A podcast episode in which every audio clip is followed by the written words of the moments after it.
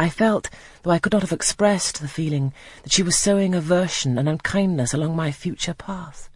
I saw myself transformed under Mr. Brocklehurst's eye into an artful, noxious child, and what could I do to remedy the injury?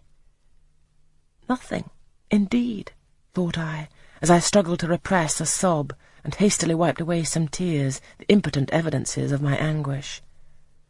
Deceit is indeed a sad fault in a child, said Mr. Brocklehurst. It is akin to falsehood, and all liars will have their portion in the lake burning with fire and brimstone. She shall, however, be watched, Mrs. Reed. I will speak to Miss Temple and the teachers.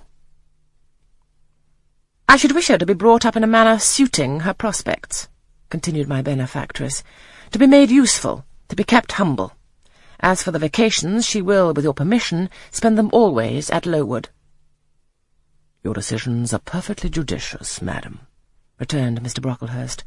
Humility is a Christian grace, and one peculiarly appropriate to the pupils of Lowood. I, therefore, direct that special care shall be bestowed on its cultivation amongst them. I have studied how best to mortify in them the worldly sentiment of pride, and only the other day I had a pleasing proof of my success.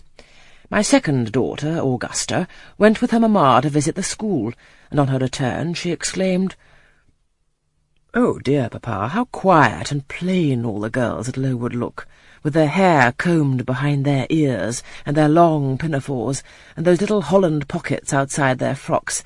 They're almost like poor people's children. And, said she, they looked at my dress and mamma's as if they had never seen a silk gown before.